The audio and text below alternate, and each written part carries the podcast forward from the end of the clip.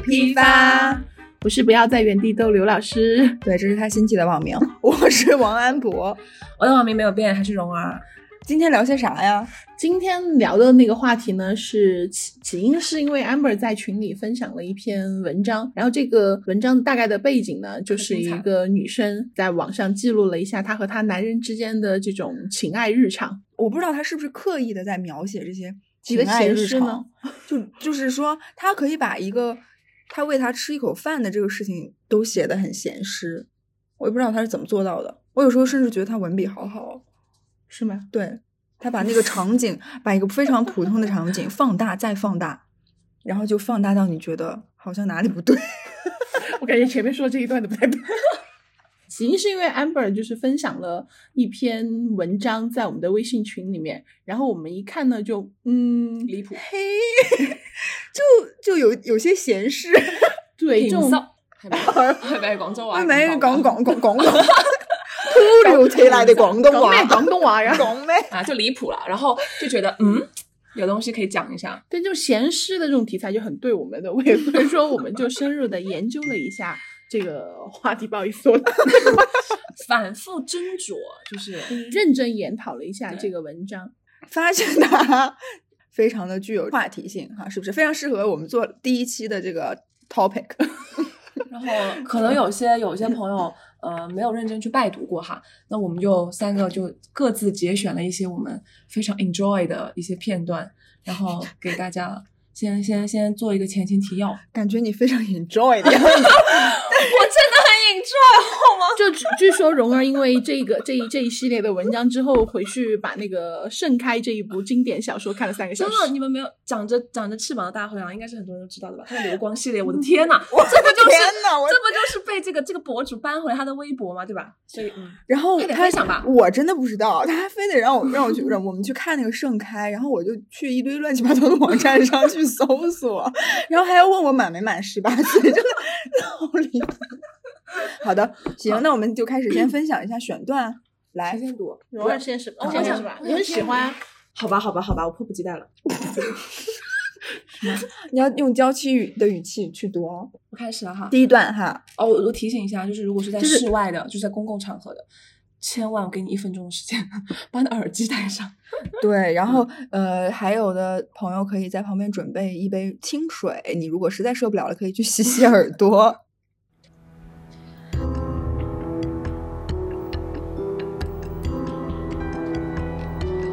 满足之后，等那个劲儿过了，我都会摸着小肚子傻笑。他把胳膊塞到我的颈下，让我枕着，开心的笑着问：“爽了？”我羞羞的看着他说：“好爽哦，吃的好好，吃的饱饱。”他把我抱进怀里，细密的吻落下来。我窝在他胸口，用力呼吸着身上被汗水浸透的体香，觉得又多爱他了一点点呢。救命！好的，好的，下面咱们来第二段。好的，下面就是王安博觉得他好的，我来读一下我的。东北零下接近三十度，他看我偷偷把帽子摘掉了，就假装生气的把我帽子扣上，然后亲了一下我的头顶。我当时眼泪就流下来，扑到他怀里哭。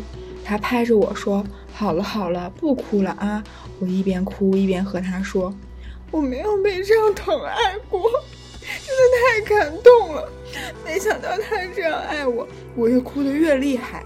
他见我没有停下来的趋势，便把我搂得更紧了点，用力顶了顶我说：“他起来了，你不许哭了，我受不了了。”我也受不了，我也受不了，我也受不了，救命啊！我們換一個 topic 吧。等一下，我还没有 念完。第三段还没有跟大家分享。虔诚的吻一下一下落在我的后背上，后背的每一寸肌肤他都没有放过。我红着脸想要蜷成一团，却被他抓着，我掐着后脖，强迫的舒展开来。我被他弄得意识迷离，口无遮拦，什么都敢说。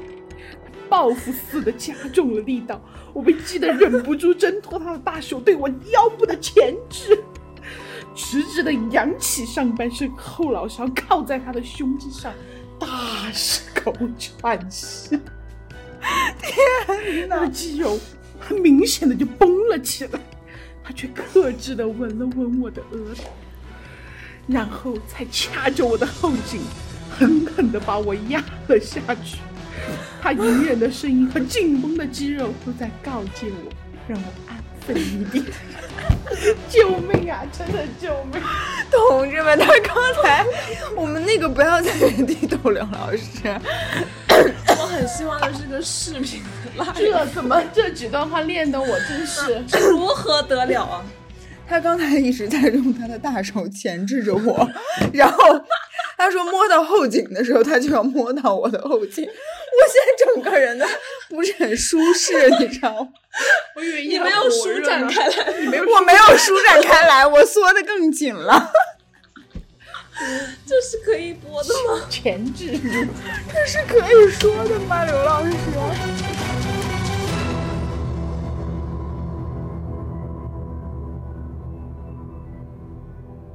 所以说，你们说，我想采访一下二位老师，他是出于什么样的心理去写下这些文字的呢？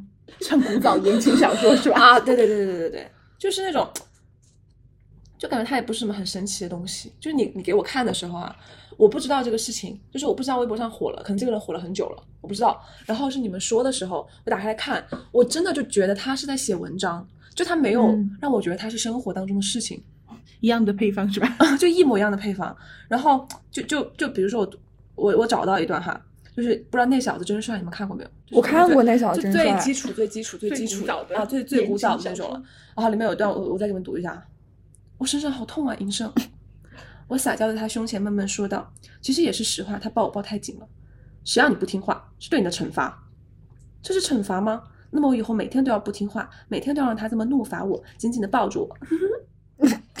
这嗯 是是，请问是原文带的吗？还是说您自己揣哦揣摩出来的？那这就很就很那个啊，然后然后我我其实当时还想到的是，就拍成电视剧嘛，有什么公主小妹啊，就那些就是那些很很嗲的，然后女主很柔弱的，然后男主又无底线要包容的，然后包容又蛮横又温柔的那种感觉，然后这个其实也很像我以前看的网络言情小说，尤其是那种。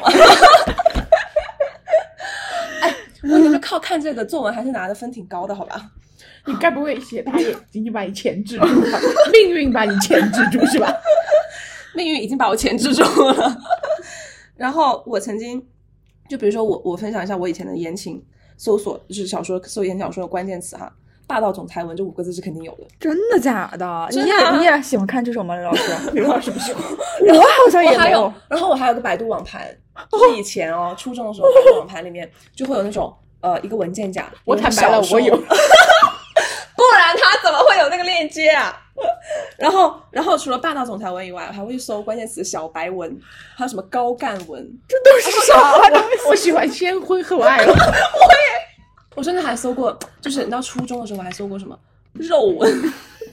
这那你是有点不太纯洁了，我们看的比较清水。我真的没有看过哎，我好像从小对这种不是特别感兴趣。但是那小子真帅什么的这种我看，我感觉我喜欢那种就是跟你同龄的，然后就是你一起上学，然后一起 一起就是呃写作业打小抄，然后他为了你去跟其他班的男同学打架的那种题材，你知道吗。哎，我就不喜欢，我就喜欢肉儿。我还是喜欢没有没有经济的物，呃没有物质的爱情是一盘散 沙。你现在是在 call back 吗？还是 call back？刘老师，但是我不得不说哈，就是你藏的还挺深的呢。对啊，就比如说那种，我就喜欢那种有点霸道呢，他又有点觉得好像全世界只对你一个人温柔，但是他只对你一个人温柔的前提是呢，你要听他的。就那种大概所有的以前那种文不都是这这个套路吗？但你你剖析一下你自己为什么会喜欢这个这样的题材？就是如果是他的主角是一个什么样的画像，然后你才会觉得哦不错。比如说他是年轻人，他比你小，你还会喜欢吗？他也很霸道，然后也会去我觉得那个时候想看这种文章，可能就是就是感觉你可以不用去去管任何事情，有人帮你做好了。就是一种他在下面拖着你的那个感觉。对对对，就嗯就是就这样子的感觉。但是你如果想要享受他这样对你，你就必须得嗯，我大做概些让他愿意这样，就是要要要柔弱一点，是然后就是要拧不开水瓶什么的之类那种。你为啥喜欢呀？就我，你在那儿刚开始蓉儿说百度网盘，你还在那里假装露出嫌弃的表情，然后 我就是慕强啊，他有些不好意思了。现在没没有没下这个环节要反 Q 正我。反正我感觉吧，所有的这种文里面，一个宠字，宠是对嗯宠字，对这个，其实我查了一些，就是那个 文献哈，非常认真的在准备，就是说很多题材都都是女女弱男强的这个主角嘛。你发现发现，特别弱的也可以当主角，然后特别强的也可以当主角，好像中间那类人就没有成为主角的这个荣幸。查了这个有两个名词，大家应该也之前有听过，就是这个阿尔法男和贝塔男，大家有的也听说过这个阿尔法男。然后它主要就是指那些呃社会地位啊比较高一点的，然后可以利用自己的男性的呃优势，还有强大的控制欲获得更多的资源。然后阿尔法男也常常被称为是这种真男人，对，多真嗯，有很多真。他就是其实给女生，我觉得会觉得很有安全感吧，就是你跟这种人在一起。会觉得他可以在一定程度上去拖住你对，拖住你，哎，从底下可以拖住你，从上面他可以给你很多的指引呐、或者是导教你教你很多道理的这种钳。制你。哦，对对对，前置倒不用。他们就还呃提取了这种阿尔法男的五个、呃可能比较主要的特质嘛，就把它拆分的更细了一点。提取出来的这个性格特征有侵略性、坚定、自信、苛刻。最后一个就是这个控制欲比较强，但是这个研究的结果其实跟大家想象的不同，大部分人选择最吸引他的点是自信，然后其次是坚定，然后选择苛刻呀、控制欲强啊，还有侵略性啊这些的这个数据都很少，所以就是其实是说明一个问题，就是其实大家喜欢的并不是他这个控制欲这个点，而只是在他其他各种美好的这种品质上多加了一些控制欲，或者多加了一些霸道，才会让他更加的有吸引力。也对嘛，霸道总裁就是如果又不帅气又不多金，光霸道谁喜欢他呀？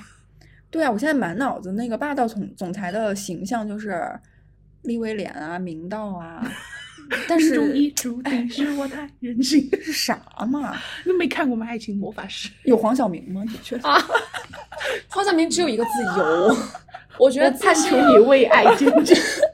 他不是霸道总裁吗？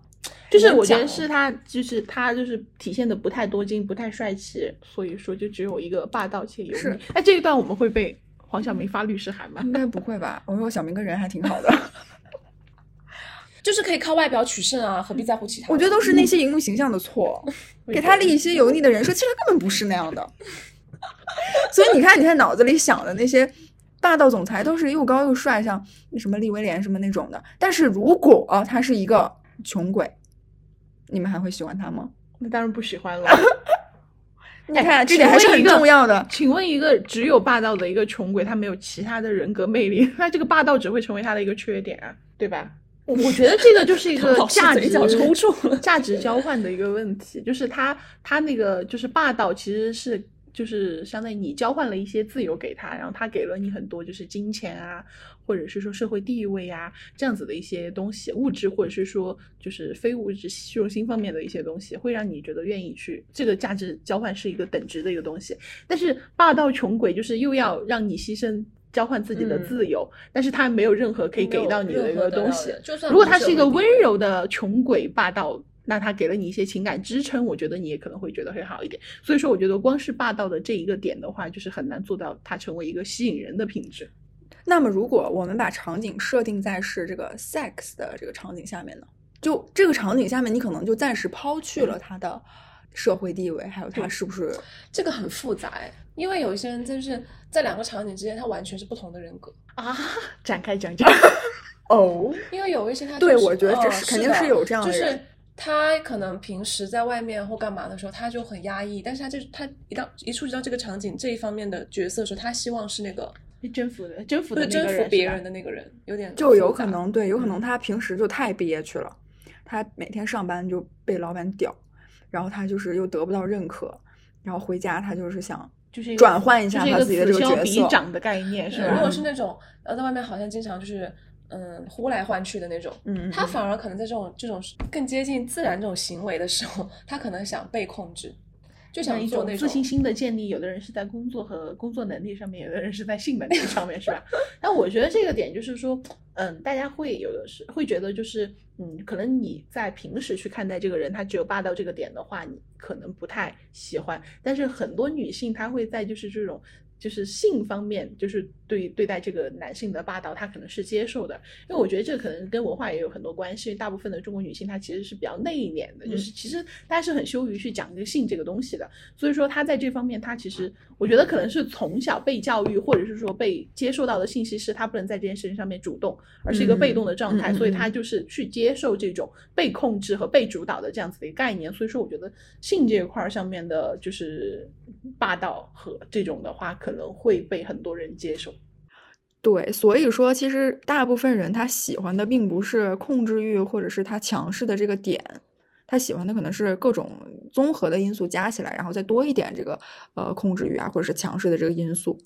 对，把霸道当成一种情绪，对吧？对对，我我觉得可能还有就是，就像刚刚刘老师说的，就可能如果本身他属于一个比较弱势的、比较这个不那么敢于去去做啥这个状态的话，他可能就会把这个霸道这种特质或其他这种就是你的。alpha 男的这种特质，当做他自己的一个一个可以去依赖，然后去双引号啊赖以生存的一个一个东西，然后让他、嗯让他呢好好的，就能让他自己过得好一好一点。嗯然后这个我就想到的是一个社会心理学的东西吧，就斯德哥尔摩综合症。这个是这个是是一个通俗点的说法，就人质情节嘛，就是人质最后爱上了这个绑匪。这个绑匪他一开始的时候，就是他所有的生命，绑匪对他来说，人质是弱势的嘛。绑匪他掌握了他的生命的决定权，然后他处于一个强势的地位。然后我从一开始的很害怕或者唯唯诺诺，最后变得愿意去顺从他，来换取我的安活下去的权利，就有这种心理吧。尤其是那种情感上面比较容易依赖或比较容易受感动的人，就别人给予他一些东西，他就会觉得这是别人对他的恩惠馈赠哦施嗯舍，嗯。然后他就会有点像产生这种，他就会产生这种斯德哥尔摩综合症。那其实就是说，你不管是在什么场景下，你总是，比如说这个女生她的自我认知就是我是，其实我是一个比较弱势的状态，他可能就会喜欢一个强势的人在他身边。对，就是就是，反而最后时间越来越久之后，其实他是在被控制的人，他就会觉得这个控制他的人做这些，就是他的所作所为，对他来说反而是一种宽容，啊，一种慈很慈悲的这种行为。他的恐惧一开始就就是被控制这种感觉，从恐惧变成了感激，到最后变成一种崇拜的这种扭曲的心理。然后就觉得他的一举一动，比如说我像他的小狐狸或什么，就是他的宠物一样这种，然后他给我了很多，嗯，又又给我干嘛做这个做那个的，我就会觉得我的这些行为换取了他的一点点温暖啊，或者是温柔啊什么这些的。我觉得在那个那个推文里面，一些具体的字就也有这个体现。你没发现，他就是形容自己或者形容这个女生的时候，都是一些小什么什么小狐狸、小白兔，然后那个男的自己称称小白兔，明明是小母狗。啊小 哦，对，泰迪，什么泰迪。他说我的什么泰迪吗？对，就总搞那些小啊小小狐狸，嗯就把自己塑造成那个形象。但是说到那个男的的时候，就说什么大爷啊什么是不是？就总是用“大”这个词来形容那个男性，这也是一个就文字化的一个表达吧。那你们觉得这个？我是个自己是觉得这个东西是会变的。如果你的自我认知改变了，就是你觉得你自己现在你并不是一个弱势的一个角色，你可能就对这些特质或者对这些需求就慢慢的就淡化了。就现在大女主也那么多，对吧？御姐也那么多，喜欢在那个 sex 里面掌握主动权的 女生也越来越多，所以这些都是会变的。你你们觉得呢？就是你有过心理上的这种转变吗？我我觉得我的转变可能还是有的，就是我之前跟我前男友会为什么吵架呢？我我记得很清楚，有一次是我从就是海外飞回来了，然后我就觉得，那你是不是应该把就是这边事情所有的安排好了，然后你就带着我去玩呐、或者是去干嘛，就是所有东西给我计划好，然后我不需要回来再跟你想这些东西乱七八糟的。但是他什么都没有做，然后他是等着我要去做这些做那些，我就觉得，我当时就觉得这个事情很 ridiculous。对你觉得他没有尽到他一个地主男朋友或者是什么的一个责任？对，我就觉得这些东西应该男生来做。他，然后就是说，哎，你来了，然后我们就去这个，去那，去那个，然后就把我安排的明明白白的那种。嗯然后我当时就因为这个跟他吵了三天，但是我的假期是五天。你真的是很浪费了你的假期。但是我现在就，我现在就就不会，我可能就会更在意说，我我要去这个地方，然后如果你也想去，那我们就去吧，或者是就我会提出来，我不会再说等你提提到我满意的为止，或是或怎样的。那你觉得你是为什么会有这种转变呢？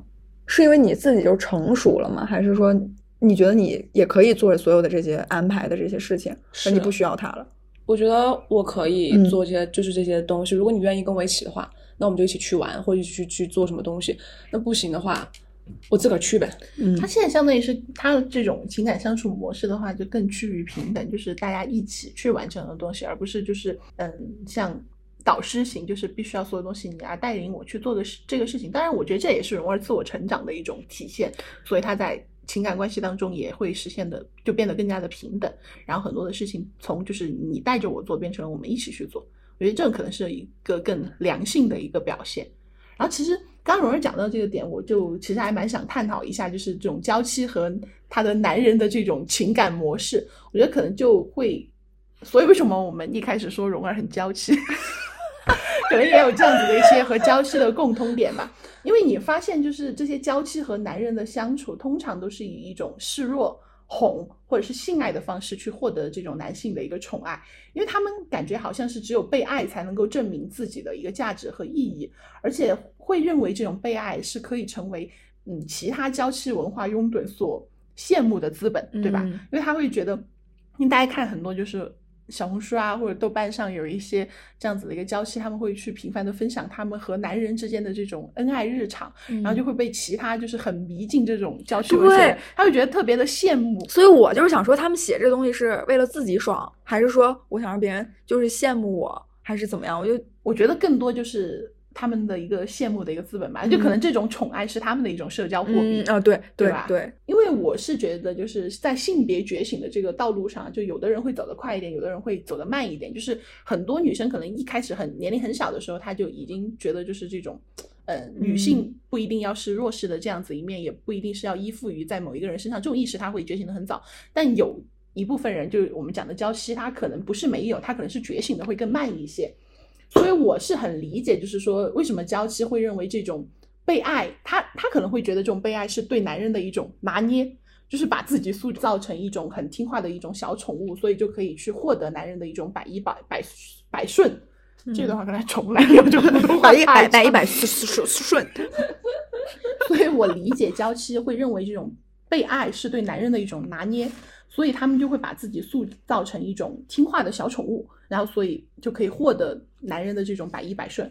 所以就咱们就是说，娇妻就掐指一算，就发现这狗男人的话浅听一下就可以得到一个百依百顺的男人，赚嘛，对吧？所以就前仆后继的就会成为一只又一只的小狐狸和小母狗。一只又一只的，我勒个去！你让我想起那个狗咖，你知道吗？就一六六六十十几二十只那个柯基啊。原文里面就是这样子，引用原文：小狐狸按的小母狗。对，但是其实是你认真一思考，就会发现这个东西是一个不折不扣的一个大骗局。就是其实这些娇妻没有意识到你的这种所谓的叫什么来来讲，就是说你稍微的这种听话，其实就跟割地赔款是一样的。它其实是一种权利的一个让渡，你先让渡一部分你自己的一个权利，然后就在这种顺从中得到这种男人的一种宠溺，嗯被宠爱，他会在这里面去获得一些满足感。但是，一旦对方会觉得你让渡的权利不够了之后，就跟那割地赔款的话，他的这个条件就会就越来越苛刻，这可能不会再是满足于你听话了，甚至可能就是说让你对他对你的这种 P PUA 的一个主动的一个迎合，然后得不到这种百依百顺的这种宠溺的这种娇妻，他们就只会可能会变得只能从被控制和被贬低当中去寻找这种什么打是亲骂是爱的这种满足了。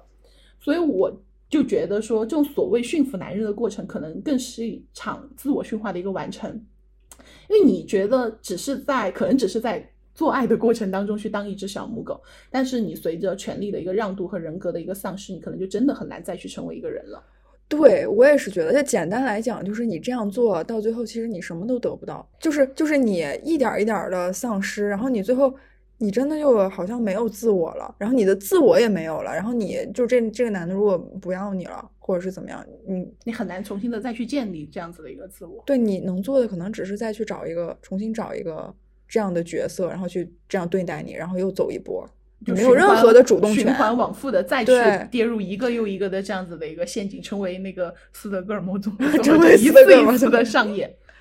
因为你很难去就被打压了之后，然后去习惯了这样子，而且人格慢慢的去丧失，你其实一直都会去处于一种低自尊的一个状态。对，然后会一直是我们所强调的这种弱势，所以他就一直会在感情当中去被驯服，被驯服，就自我驯服，应该不能叫做被驯服，就一直的去完成这种自我驯服，最后就彻底的人格的一个丧失。就是说，如果你自尊心很高，或者是你之前的地位很高，然后你一下子就跌落神坛了，或者是你从你那个地位就走下来了，这个是一个很难让人接受的过程。但是如果你一直是处于一个很低自尊的一个状态，其实对，但是你又很难去往上走，你不觉得吗？就你可能一直就越来越往下，或者是一直我就是没啥没啥自尊，我就维持那个状况留在。舒适圈。对对，然后他也不会想去我往，就是我要提升自己的一些就是主动权啊，或者是我要提升自己他就没会问题。那人很嘴甜的那种呗，就是说实话，很强势的男生，他可能是需要一个稍微顾家一点的女士，啊，他是是嘴甜或者干什么的，但他其实也是有本事的，哦，你是说他主动选择去这样是吗？嗯，他其实就那这种其实就是在让渡权利啊，你只是这一下只是让渡的，就是说你嘴甜，然后再一步他不满足了之后，你可能会就是你就可能会工作也不做了，在家带孩子。但是我觉得这个是有限的，就是如果这个女孩她真的是自己也很有能力，或者是她一直想往上走，她不会一直去让渡的，她是有一个自己会给自己设一个线吧，就是我可能到她可能自己也不自知，但是我让到这个份儿上了，我就不能再让了，我就要离开了，或者是我要选择另一种方式了，或者说我要结束这段关系，我觉得是这样。就看他是不是要我觉得还自己去迎是要看合这种人和人不一样的底线吧。嗯，对，底线不一样，他可能有的会让渡到我只剩百分之一了。这个嗯，这个底线可能就真的取决于认知的水平和状态。当然，我觉得就是这个是一个理想状态嘛，就是不是所有人都可以给自己设一个阈值，然后你的那个让渡权利的点到到那个地方了，你就可以就是潇潇洒的转身离开，抽手就走了。这可能大部分的人会觉得说，嗯，维持现状，这种被人引导、被人掌控的这种走着的这种伴侣关系，可能比你要重新重建一段平等的这样子的一个情感关系要容易很多，对吧？反正你就是一直有这么一个人让你崇拜着呀，或者让你依靠着呀，然后你自己其实也不用做什么，你也可以开开心甘心的呀，心做一个娇妻非常？开心，然后头脑空空。哎，我说这个头脑空空，你是不是想到了什么人？我感觉在影射什么，哦，因为我们身边好像也，呃，有就就有那么一个娇妻是吧？有那么一个娇妻的 案例。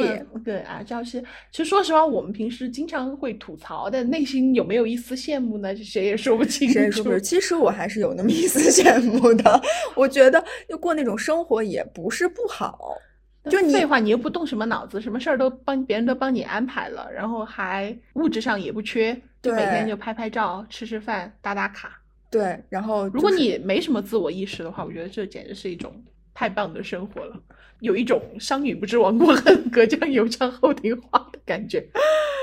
我其实还是想来想去啊，虽然我们平时总是在嘲笑人家，也不能说嘲笑吧，就嗯有一些调侃呐、或者是没事儿总去看一看。就这部分娇妻就很奇怪，就是就比如说，就是我们生活中知道的这一位娇妻，可能在三个月之前，她还在嗯，就是自己的朋友圈或微博写下那种独立宣言，然后说自己要要。就是要努力学习，然后要么就考雅思，要么就要准备出国这一类的事情，然后不想自己就是因为长得漂亮随便嫁一个有钱人。然后三个月之后，她就和一位有钱人携手出现在朋友圈的官宣上面。然后好像之后就没怎么看到发考雅思的事情了，是不是啊？对，好像再也就好像仿佛考雅思就是一场梦一样，对一些那个高中词汇，就大概学习到 abandon 的那种状态。大概只学习到了这个高一的这个词汇吧，离也真的去考雅思还是差很大一段路要走的。可能四点五还是还是有的，四点点五差不多吧，差不多的。四点五就没有学校会要他的那种那种程度，语言班都不接受的那种程度。但是你能说他人家不幸福吗？还要再读一个 pre 是吧？pre pre pre pre master。但我觉得人家现在过得也很好啊，你不觉得吗？就我是觉得这一部分的娇妻，对，确实过得。就就达到了一个市场，就是一个均衡的状态。就在短期内，他们两个之间都是，他是满足于这个人的，嗯的的他的娇妻的这个状态，然后这个娇妻付出和和这个动态平衡，对对动态平衡的状态。那说不定两三年以后大家都变了。我觉得这个东西就这其实就是，其实我觉得娇妻的这个平衡被打破的点，其实就是这个女性的自我意识的觉醒的问题，对吧？我觉得我就觉醒了，现在 对等于说你以前还有段娇妻的这个，我不是娇妻，就是我一点儿都不娇，但是我非常就是我会我也会一次一次妥协。哎，不用不用在这里剖析太多，娇这是下一 期的故娇事。妻可能以不同的形式嘛，但是大众化，我们看到就是那种以柔弱啊，或者是干嘛去 quote 呃引号取胜的，我是那种就很刚强的妥协，你懂吗？就是我就那你是刚吃了，就是七个不服八个不忿，然后呢，就该让还是让了，就是这样的一个状态。但是真的让到你觉得我不行，我受不了了，我就不能再这样下去，我就走了。真的是你有一个那个爆发的时刻，我就是不可以再这样继续下去。剖析的太多了，就是哎呀，观众老爷们太多了这种。都聊到这儿了，对吧？来都来了，咋的？就是还有什么新闻我不知道？我是 还想还有一点，就是这个女生她现在就是满脑子就崇拜她的男人，然后觉得哦又帅又呃学历又高，然后又成功又有钱。那他有没有想过，就是这些可能只是他的伪装，就是他实际上可能，公司濒临破产，然后学历学历也是假的，然后、呃举个例子嘛，然后呃就是那个钱啊什么的也并不是那么充足了。嗯，他可能没有想到这些东西。我其实我我是觉得就是说，嗯，怎么讲？就娇妻刚刚蓉儿讲到的关于那个动态平衡的点，其实这个动态平衡就被打破的点，要么就是女性的这个自我意识的一个觉醒，另一方面就是这个家庭出现了什么风险。就是你会发现，一旦这个男性觉得说他的这个家庭或者他的事业有任何的风险的时候，这个女性并没有任何就是抗风险的能力的时候，他就会重新去审视这个娇妻。哎，对对对对有一种和平年代的那一种，就是歌舞歌舞，对，就是我一直也是想这个问题，就这个男的，如果他真的就这么厉害，他真的会发自内心的看得起这个娇妻吗？他不一定啊。对啊，就是不一定啊。然后如果真的他遇到什么事儿了，他也需要去呃把他所有的资源用起来，然后这个因为有旁边的这个娇妻又什么都帮不上，只会在那儿哭哭唧唧的。因为有有事钟无艳，无事夏迎春。就大部分的男性在没有遇到什么风险的时候，都会去倾向于找那种就是娇妻啊，就每天赏心悦目，跟你歌舞升平的。跟养个小宠物小精灵儿，每天给你喂点吃的。人家宠物小精灵儿还能升还能升级呢，哦，真的吗？可以啊。那那什么，皮卡丘还能变成雷丘呢？我去，哦，好像是的。娇妻可不行啊，娇妻真不行。娇妻只能越来越娇要。是能变成雷妻的话，那倒是呃这个意外的收获。娇妻如果变成雷丘的话，那这段动态平衡又被打打破了，她的自我意识就觉醒觉醒了，我觉得很难，对于女性来讲，其实这段关系是很难，所以就是希望告诫每一位女性，告诫每一位姐妹，不要踏入这种娇妻陷阱，因为你一旦被打压、被 PUA 了之后，你要去重建自我是一个很难的一个过程。就刚刚我们有讲到，就是说她很有可能就是因为这种低自尊的一个情况，她就会又陷入另外一个。这样子的一个娇气的一个坑，但是他如果要去重建自我的话，应该是一个很难、很痛苦的一个过程。而且我觉得这是时间成本非常高的一个事情。也许你真的呃意识到了你不能再这样下去了，或者是呃你想要觉醒了，但是你发现你根本连怎么开始都不知道，你也错过了这个时间，然后摆在你面前的机会也所剩无几。就就像梦魇一样，是吧？就是你嗯那种，就像鬼压床一样，就是你 四四肢是动，就你脑头脑已经很清醒了，但你四肢四肢都发现动弹不了，嗯，就其实是一个个很恐怖的一个状态。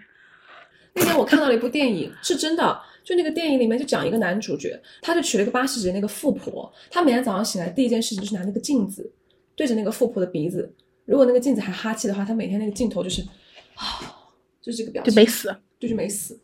然后他会嗯用他自己的就是个人魅力，男性的这种个人魅力，然后去一直保持自己赢得这个富婆的欢心。